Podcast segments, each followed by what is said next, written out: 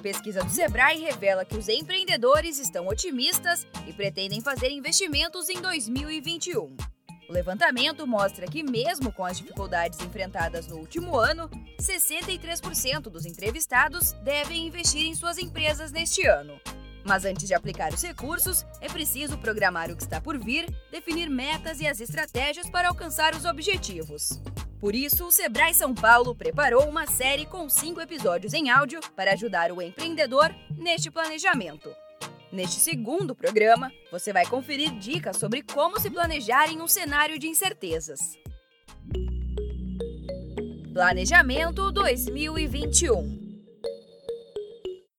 2020 trouxe inúmeros desafios e exigiu criatividade dos empreendedores diante de uma nova realidade. Empresas precisaram mudar o seu planejamento em meio à pandemia para manter as atividades.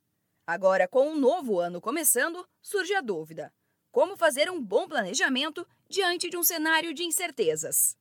O consultor do Sebrae São Paulo, Eder Max, fala que o empreendedor precisa trabalhar com duas palavras: e se. Então a gente não tem ainda um cenário né, é, em que acreditar 100%, né, incerto, mas então ele já pode preparar isso para as variáveis. Né? Para essas variáveis, a gente usa a questão e se. Então, e se acontecer isso, respondo dessa forma grande maioria dos planejamentos eles são feitos apenas na questão dando tudo certo, né? Então as pessoas não prevê aí resultados negativos. Então é importante nesse nesse cenário que ainda é totalmente incerto. Então por isso usar a questão em toda em todas as nuances do planejamento, a questão e se já trabalhar aí vamos dizer que de forma preventiva. O empreendedor também precisa estar atento às metas que irá definir para o ano. O especialista do Sebrae São Paulo, Eder Max, lembra que é preciso traçar objetivos reais e que estejam de acordo com o tamanho da empresa.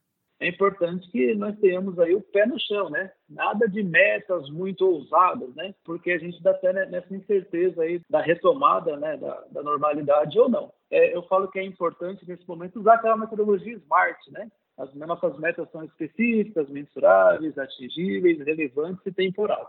Eu sempre, sempre comento com a galera, né, em todos os processos do nosso planejamento, colocar uma data e acompanhar o resultado ou não dessa meta que nós colocamos.